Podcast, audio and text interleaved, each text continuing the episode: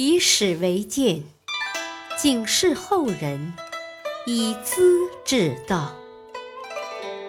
品读《资治通鉴》，启迪心智。播讲汉乐。汉武帝提倡儒学，万旦君当时师表。汉景帝时，太子太傅石奋年薪是两千担小米，他有四个儿子，都是两千担的官儿，父子五人合计俸禄一万担。这种情况是空前的。景帝向他家表示祝贺。特地送给石奋一块匾，匾上写的“万担君”。石奋本来信奉儒家的礼仪制度，全家人相处非常和睦，父亲慈祥，儿子孝顺，兄长友善，弟弟恭敬，门庭兴旺，世人都很仰慕。他们的日常行为规规矩矩。万旦君的儿子和孙儿，哪怕还是个基层的小官吏，有时回家看望老人，做长辈的也要穿上礼服接待，只称儿孙们的官号，不叫名字。为什么呢？既然做官就是皇帝的人，国家的官员，尊重儿孙是尊重国家和朝廷。儿孙们有了过错。万旦君从不大声斥责，一个人静静地在饭桌边坐着，不吃饭也不喝酒，像是在反省什么。这样一来，儿孙们都很不安，主动的相互批评，把是非澄清了，再请老祖母或者老娘出面向万旦君认错赔礼，表示决心改正，老人家才变得高兴起来。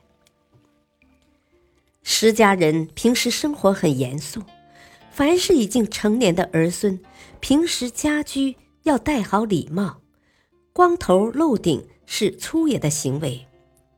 大家从小习惯了，都能自觉地遵守家法家规和老人的教导，个个文质彬彬，成为社会上的楷模。景帝死后，汉武帝继位。接受董仲舒的建议，努力提倡孔子的儒家思想，号召百姓遵从三纲五常和孝悌忠信。赵绾和王臧两位儒生，一个是御史大夫，一个是郎中令，积极地推行儒家礼制，很受武帝的支持，风气渐渐打开了。可是。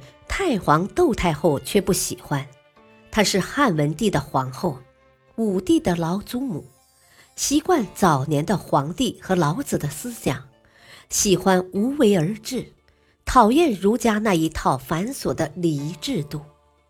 眼看孙儿准备建立明堂，规定官吏的服饰颜色和车马等级，全是没事找事，心里老不痛快。赵绾、王臧两人低估了窦老太后的势力，公然给皇帝出主意，以后有事不禀报老太后。这事让窦老太后知道了，怒火直冒。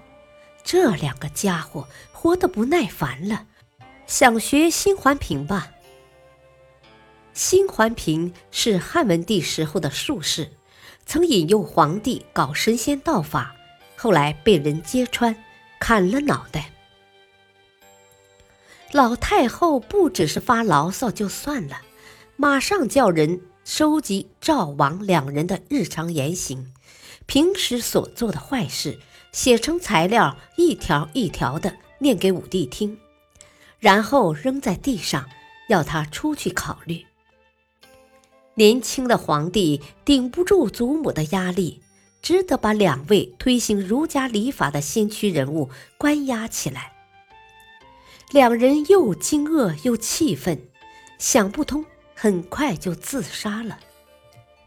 幕后的支持者丞相窦婴和太尉田汾也遭撤职。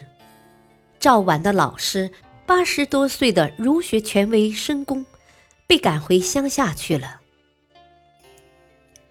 窦老太后对万旦君的家风早有所闻，后来派人打听，竟是儒家的礼节法规。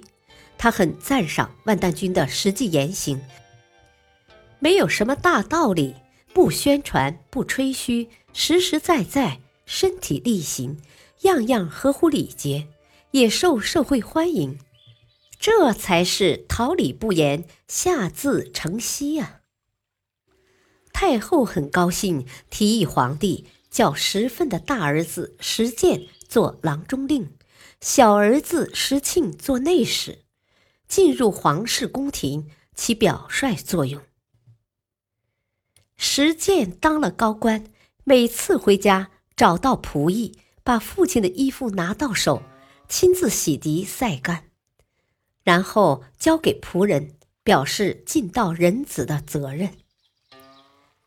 石庆不大注意，有一次喝醉了酒，坐车回家，到了村庄的大门边也不下车，直接进入家门。万旦君看到了，不吃不喝。石庆把上衣脱掉，光着背脊请罪，老头不理睬。一家人都来道歉，老头才说：“石庆当了内史，官儿大了，身份高，车子轰进轰出，乡亲们吓得直躲藏。内史气昂昂的，派头十足，是应该的吗？”连挖苦带责备，儿子不断磕头赔罪，从此再也不敢了。石建一向谨慎小心，在皇帝身边工作，尤其注意言行礼仪。有意见从不在公开场合说话，背后对皇帝据理力争，绝不迎合讨好。武帝十分赞赏这一点。不过他有时也太拘谨了，使人觉得迂腐可笑。是不是为了保住官禄才那样诚惶诚恐呢？有一次，下面交了一份表彰，实践审读时发现“马”字少了一点，他很紧张，不断嘀咕：“太可怕了！马字有四点，连同曲尾，共五只脚，怎么弄丢一只呢？该死，该死，不好向天子交代呀！”当时把周围的人弄得啼笑皆非。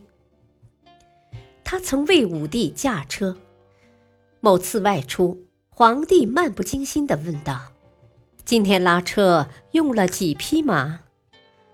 石建经常赶车，当然心中有数。大驾八匹，法驾六匹，小驾四匹。平常外出用法驾，只有六匹马。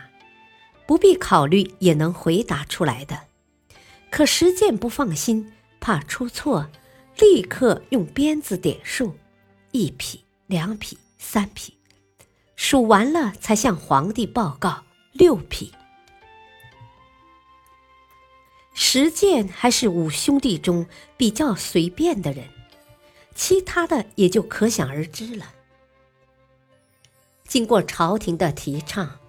儒家的学说和伦理道德作风很快在社会上流行开来，像万旦君这样的人才逐渐增多了。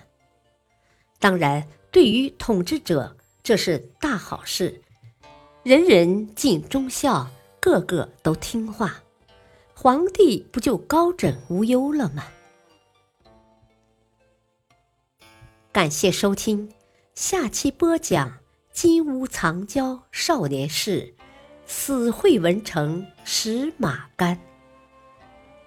敬请收听，再会。